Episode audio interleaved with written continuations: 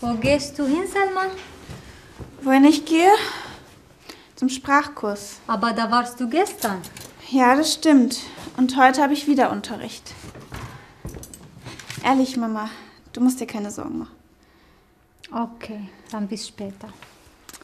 Ich schreibe dir ein SMS, wenn ich fertig bin. Hey Selma. Bin schon da? Wie lange brauchst du noch? Ich warte auf dich.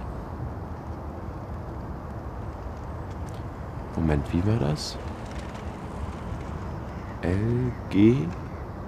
Liebe Grüße. Liebe Grüße.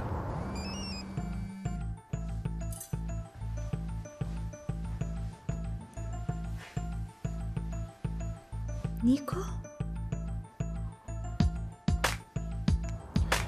Danach Kaffee bei Max und Tarek. Freue mich auf dich. Entschuldigung, kann nicht kommen.